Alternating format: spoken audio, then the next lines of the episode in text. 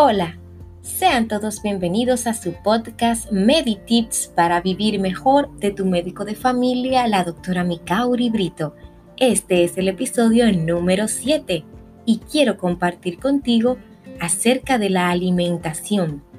¿Qué sabemos de ella?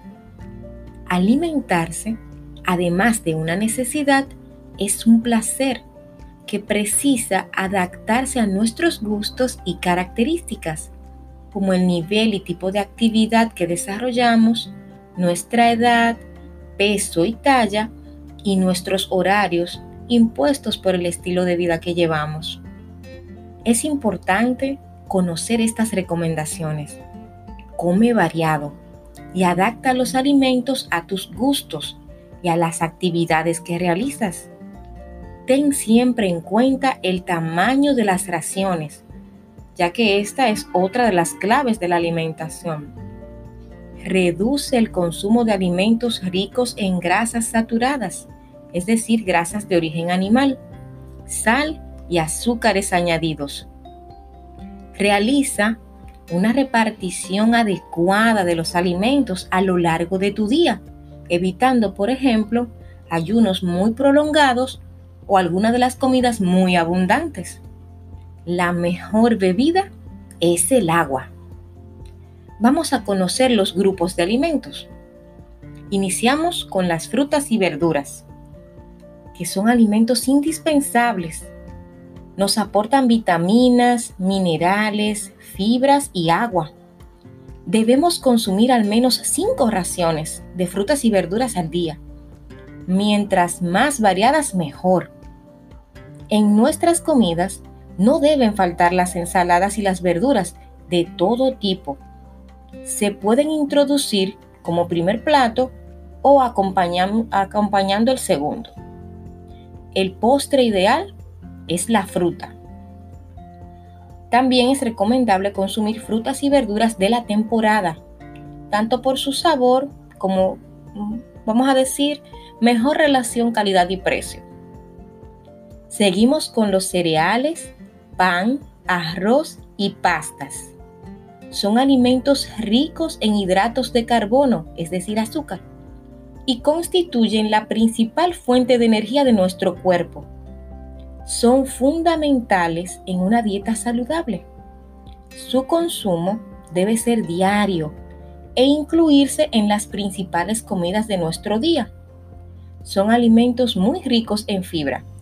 Es recomendable consumirlos en su variedad integral. Continuamos con las legumbres, habichuelas, alvejas, habas, etc. Debemos consumir de 2 a 4 raciones por semana.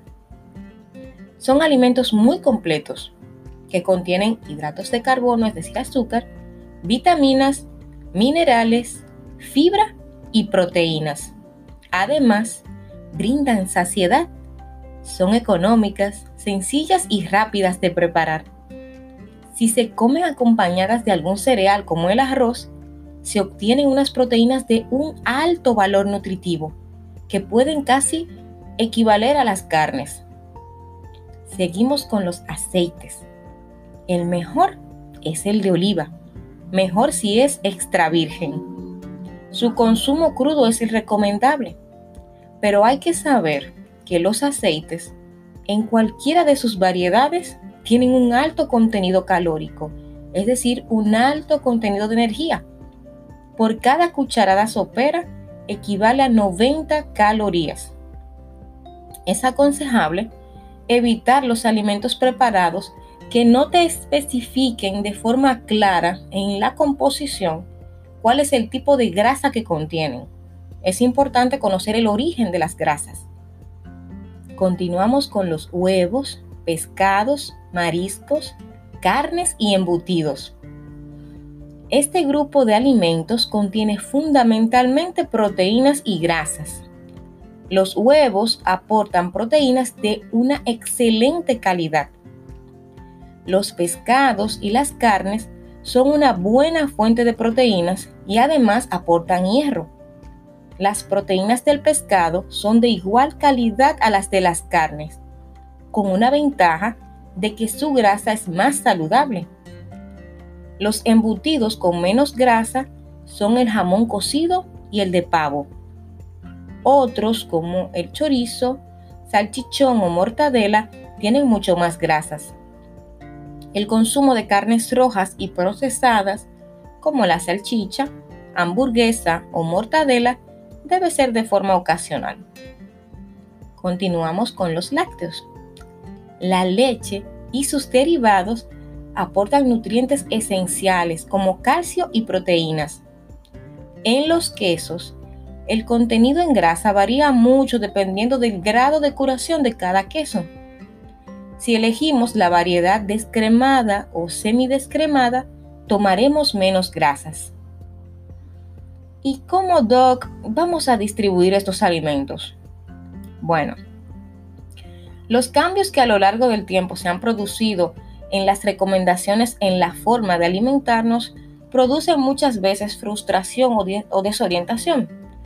Lo digo por los diferentes mensajes que se pueden recibir en cuanto a si es recomendable o no consumir algún tipo de alimento o a cómo distribuir esos nutrientes o las comidas a lo largo del día.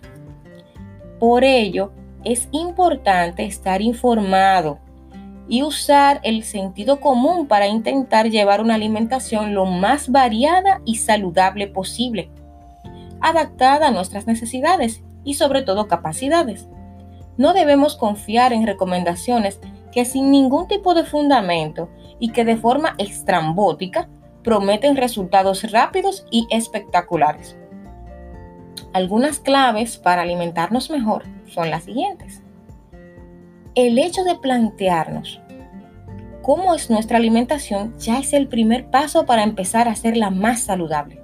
Anímate, pero ve poco a poco, empezando por introducir pequeños cambios. Podemos planificar nuestra semana. Una buena idea es registrar las comidas que haces durante una semana es interesante que anotes las cantidades y el modo de preparación y también las bebidas que consumes. Esto te ayudará a encontrar aspectos para mejorar. ¿Y si comes fuera de casa? Bueno, comer de forma saludable cuando estamos fuera de la casa puede representar un problema para muchos de nosotros. Si tu horario de trabajo no te permite comer en casa, no te desesperes es totalmente posible alimentarse de forma correcta sin que ello suponga una fuente de estrés para tu vida.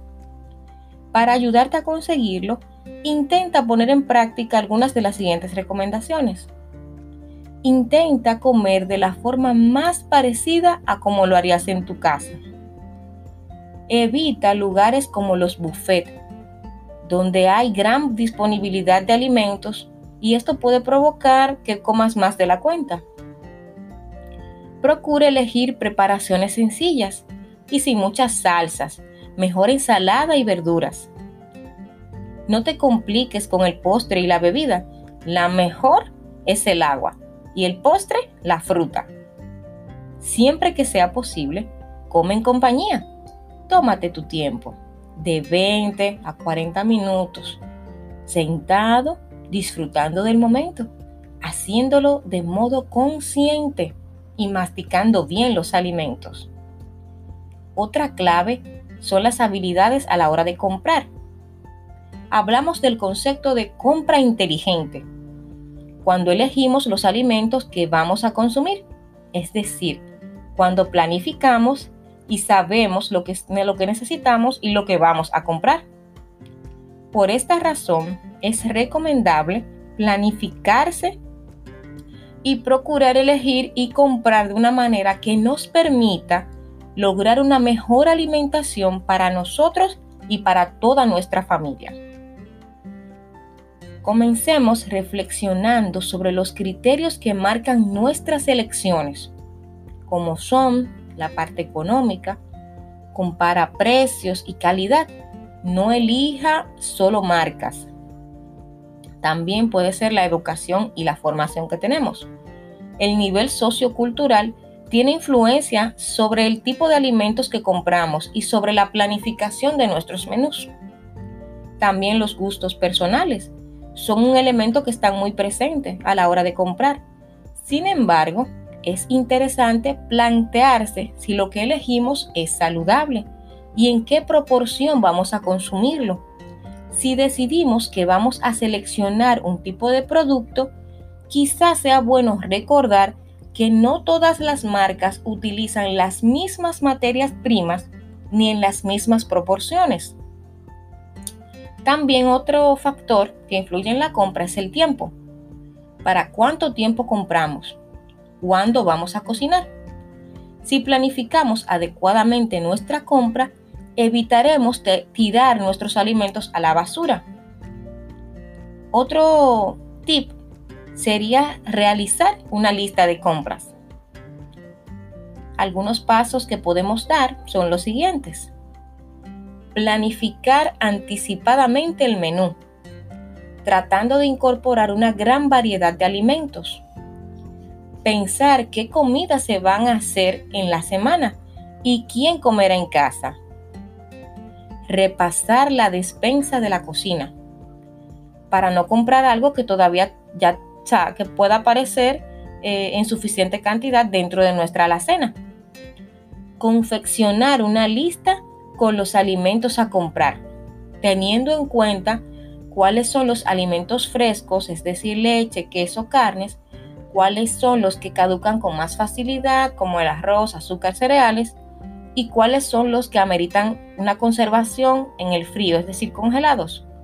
De esta forma le daremos un orden a la compra y evitaremos pérdida de, de la calidad de nuestros productos no hacer la compra en ayunas. Es una muy buena idea. Si necesitas tus lentes para leer, no las vayas a dejar. Sea lo primero que tomes. Y también podemos buscar, ya sea en la web, algún planificador de la lista de las compras para tener un ejemplo. Otro punto importante es el etiquetado es una de las claves para saber lo que comemos. Podemos fijarnos en el etiquetado de los alimentos. Esto nos va a permitir conocer la composición de lo que estamos comprando. Por eso, te animo a consultar la etiqueta de los alimentos. No olvides revisar el contenido de grasas saturadas eh, particularmente, sal y azúcares añadidos. Si te informas y conoces los aspectos del etiquetado que es importante mirar, no te llevará demasiado tiempo conocer mejor lo que estás comiendo. Y por último, cocinando. Es importante tener en cuenta que los patrones de alimentación pueden ser muy diversos, pero la base que define una alimentación saludable la marca la cantidad y la presencia de determinados alimentos. La principal diferencia entre cocinar lo que comemos y tomar un alimento procesado es que en el primer caso, es decir, cocinando, sabemos lo que comemos, los ingredientes exactos y las proporciones de los mismos. Y en el segundo caso, es decir, los alimentos procesados, aunque consultemos el etiquetado, hay ocasiones en que vamos a desconocer parte de las características de sus ingredientes. La falta de tiempo es una de las razones por la que muchas personas no cocinan. Sin embargo, si nos planificamos bien y utilizamos unos sistemas de conservación adecuados, que te invito a buscar el episodio que habla sobre las enfermedades alimentarias, donde se dan cinco claves que tienen que ver con la conservación de los alimentos podemos comer de un modo más saludable, económico y variado. Cocinar varias raciones del mismo plato para varios días nos permitirá ahorrar tiempo, dinero y planificar adecuadamente las comidas. No siempre disponemos del tiempo suficiente para prepararlas en el momento. Hasta aquí el episodio de hoy. Espero que sea de tu ayuda. Pero antes de despedirme, quiero dejarte con esta frase. En medio de la dificultad, siempre hay oportunidad. Juan Carlos Rodríguez. Hasta aquí el episodio de hoy. Sígueme en las redes sociales. Doctora Micauri Brito en Instagram. Doctora Micauri Brito, médico familiar en Facebook. También puedes seguirme aquí en Spotify y disfrutar de todo el contenido. Solo debes darle a seguir.